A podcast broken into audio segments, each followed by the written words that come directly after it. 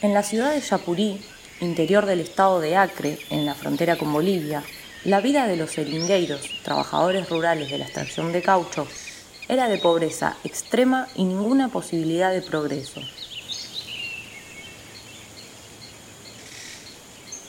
Desde niños, caminaban por la selva en búsqueda de su sustento y la vida de comunidades enteras se remitía a la sobrevivencia.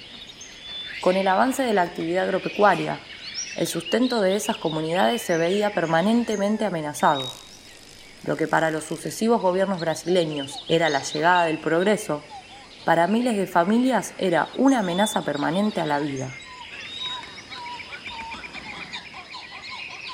A partir del 15 de diciembre de 1944, muchas cosas iban a cambiar para la comunidad. Ese día del mes de diciembre nació Francisco Alves Méndez Filio, popularmente conocido como Chico Méndez, un símbolo de la lucha de los seringueiros y de la defensa del medio ambiente.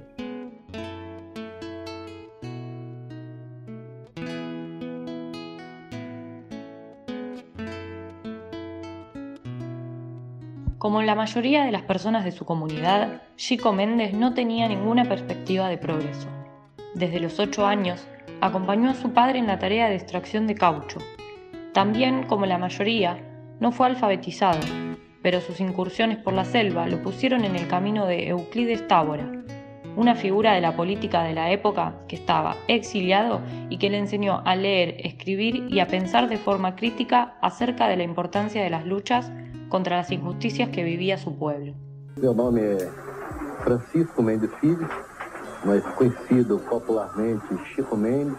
Com toda a derrota que sofremos, com todo o embalo que sofremos de destruição, ainda hoje, a borracha é a principal fonte econômica de economia da região.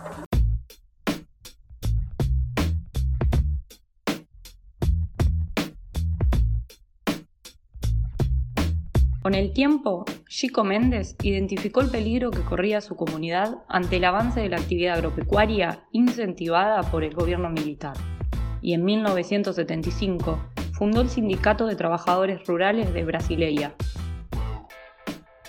El nacimiento de este sindicato influyó para que otros fueran fundados en la región, lo cual empezó a generar dificultades para quienes tenían intención de avanzar con ganado y especular con el valor de las tierras.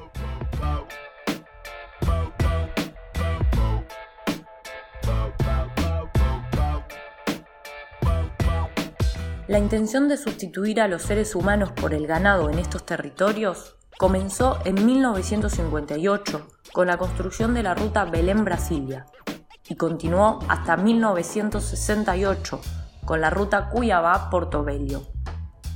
La abertura de estos caminos facilitaba la llegada de los tractores, empresas mineras y ganado, y la destrucción de la selva pasó a ser un problema serio que el gobierno militar no tenía intención de resolver. Con la aparición pública de Chico Méndez, la lucha de los seringueiros contra la deforestación a gran escala empezó a ganar repercusión nacional. A principios de los años 80, una comisión de la Organización de Naciones Unidas visitó Yapurí para conocer a Chico Méndez, ocasión en que el líder sindical aprovechó para hacer una denuncia grave el gobierno brasileño estaba tomando deuda del Banco Interamericano de Desarrollo para financiar empresas mineras y pecuaristas que avanzaban con violencia sobre las poblaciones de la selva. La denuncia hizo de Chico Méndez un héroe en el exterior, pero en Brasil fue acusado de perjudicar al progreso. Fue muy perseguido pelos fazendeiros y pelo próprio governo e os políticos do Brasil que me acusaram de, de de, de ser um falso livre, me acusaram de ter ido aos Estados Unidos para impedir e para prejudicar o progresso e o desenvolvimento da região. Eu nem acreditava que o que eu tinha dito tivesse tanta influência, tivesse tanta força.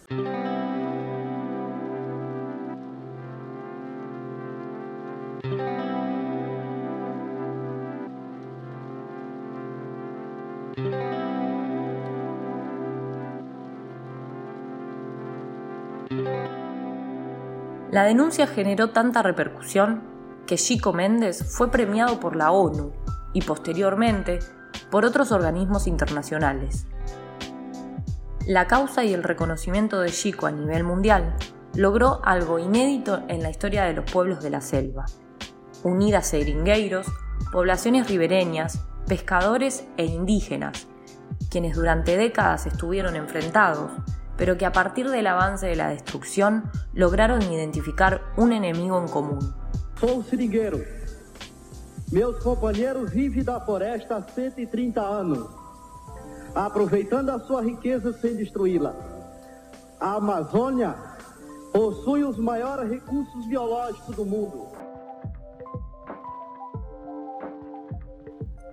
La causa ambientalista ganó tantas adhesiones que el gobierno tuvo que ceder ante las exigencias internacionales y la organización popular.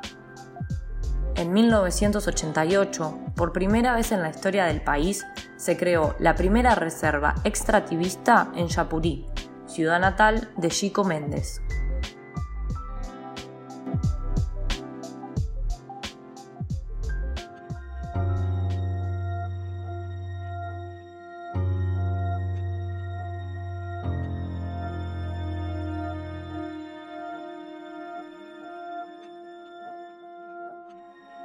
El 9 de diciembre de 1988, Chico Méndez dio, sin saberlo, su última entrevista. Allí, Chico dijo que estaba recibiendo amenazas. Son dos estancieros en Chapurí, propietarios de la Hacienda Paraná, Darly Alves y Alvariño Alves. Son hermanos, están prófugos de la justicia y con mandato de prisión decretado desde 1973 en Paraná. Hoy estamos absolutamente convencidos, por informaciones que se filtraron del Departamento de la Policía Federal, que son amigos del delegado de la PF en Acre, Mauro Espósito.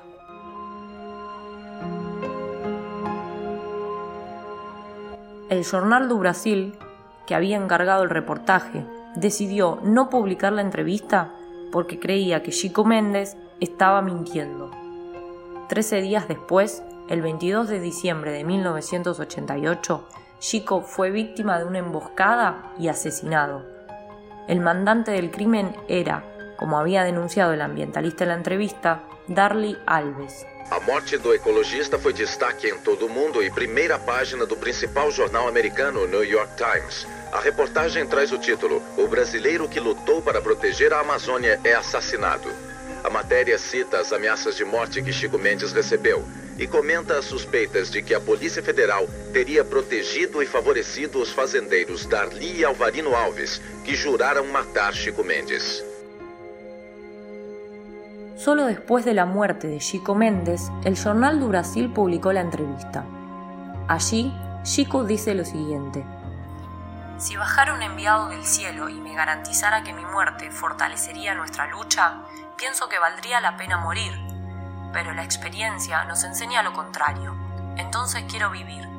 Acto público y entierro numeroso no van a salvar a Amazonas. Yo quiero vivir.